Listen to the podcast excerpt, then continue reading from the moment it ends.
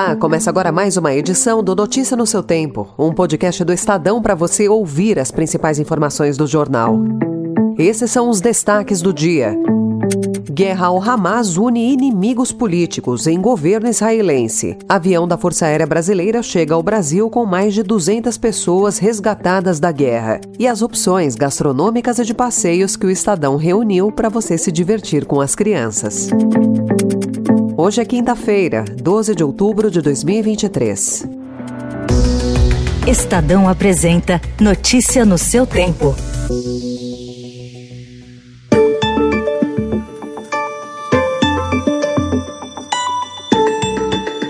A coalizão de direita e a oposição centrista em Israel formaram um governo de emergência para enfrentar a crise, enquanto caças bombardeavam a faixa de Gaza e uma invasão por terra ao enclave palestino parecia iminente. O acordo para um governo de união entre o primeiro-ministro Benjamin Netanyahu e Benny Gantz, líder da aliança de oposição Unidade Nacional, criou um gabinete de guerra, composto pelos dois e pelo ministro da Defesa Yoav Galan. Netanyahu disse que todo membro do Hamas é um homem morto. E Gantz afirmou que Israel está em um dos momentos mais sombrios da história.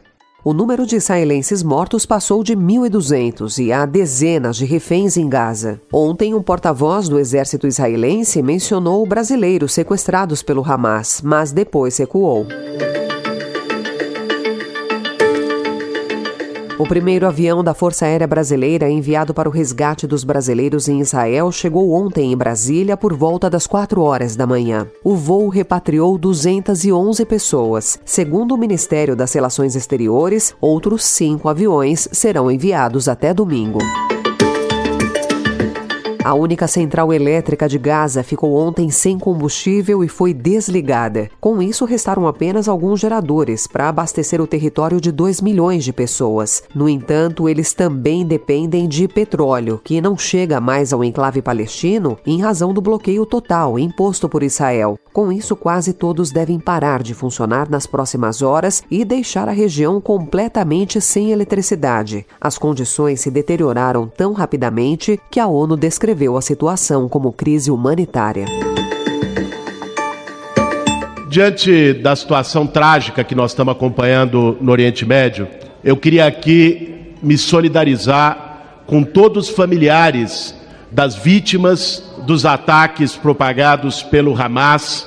Nada justifica o assassinato de civis inocentes e é importante lembrar que o Hamas não representa o conjunto do povo palestino. O deputado e pré-candidato à Prefeitura de São Paulo, Guilherme Boulos, adotou outro discurso sobre os ataques do Hamas ao território israelense e afirmou que o grupo terrorista não representa o povo palestino. A mudança para um tom mais incisivo ocorreu dois dias depois do coordenador do programa de saúde da pré-campanha do deputado deixar a equipe, motivado pela falta de postura firme de Bolos em relação ao ataque terrorista. O parlamentar também criticou as ações do primeiro-ministro israelense. Quero aqui me solidarizar também com todas as vítimas dos ataques feitos pelo governo de extrema-direita de Benjamin Netanyahu, que, com a sua atitude de violência contra os palestinos nos últimos anos e descumprimento dos acordos internacionais só agravou o conflito.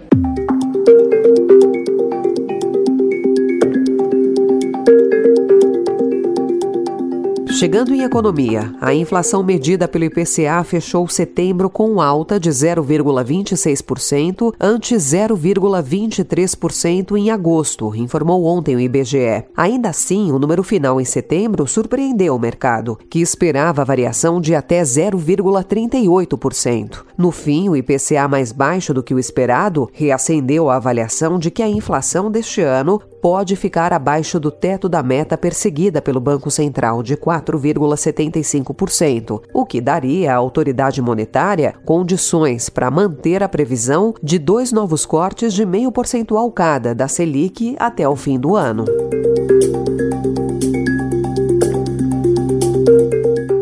O Fundo Monetário Internacional traçou ontem um cenário menos pessimista para a situação fiscal do Brasil, mas diz não acreditar que o ministro da Fazenda, Fernando Haddad, vai conseguir zerar o déficit das contas públicas no próximo ano, como ele prometeu. Apesar dessa previsão, o ministro reiterou também ontem que vai cumprir as metas primárias e que isso será possível por meio de medidas adicionais para aumentar as receitas.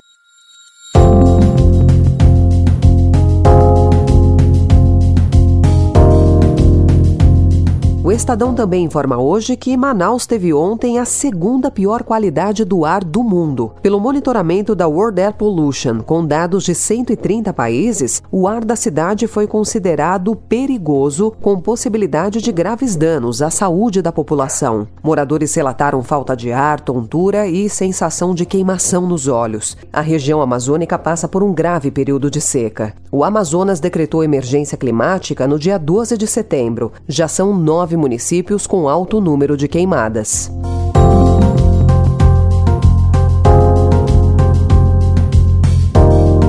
Pela primeira vez em três semanas, a greve de estudantes na Universidade de São Paulo, iniciada em 20 de setembro, perdeu adesão e algumas faculdades paralisadas ou com piquetes já retomarão as atividades na segunda-feira. A desmobilização começou na noite de anteontem, quando a Associação de Docentes da USP e alunos de ao menos cinco faculdades decidiram encerrar o movimento, horas depois de a reitoria da USP publicar uma carta com 24 compromissos visando a atender às principais demandas dos grupos grevistas. Notícia no seu tempo.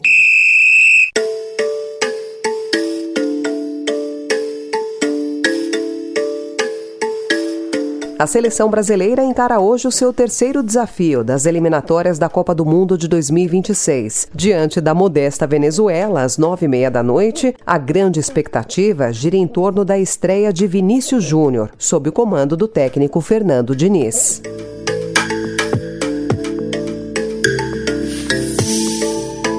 E nesse Dia das Crianças, o Estadão preparou algumas dicas bacanas de passeios para sair com os pequenos. Começando pela mostra Blow Up, um sopro de diversão, na Oca, no Parque do Ibirapuera, em São Paulo, onde gigantescas estruturas infláveis com projeções no ambiente imersivo e cheio de diversão unem criatividade e interatividade Destaque também para quatro opções de destinos próximos de São Paulo para um feriado em família: Vinhedo, Itu, Itatiba e Analândia, que oferecem opções para adultos e crianças de cachoeira a castelo medieval. E os programas gastronômicos com as crianças, com as casas que preparam menus infantis que fogem do óbvio. Acesse estadão.com.br e confira em detalhes todas essas sugestões para celebrar com as crianças.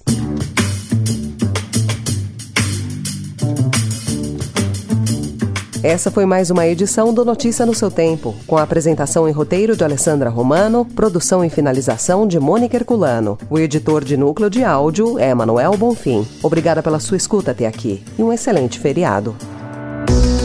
Você ouviu Notícia no seu Tempo.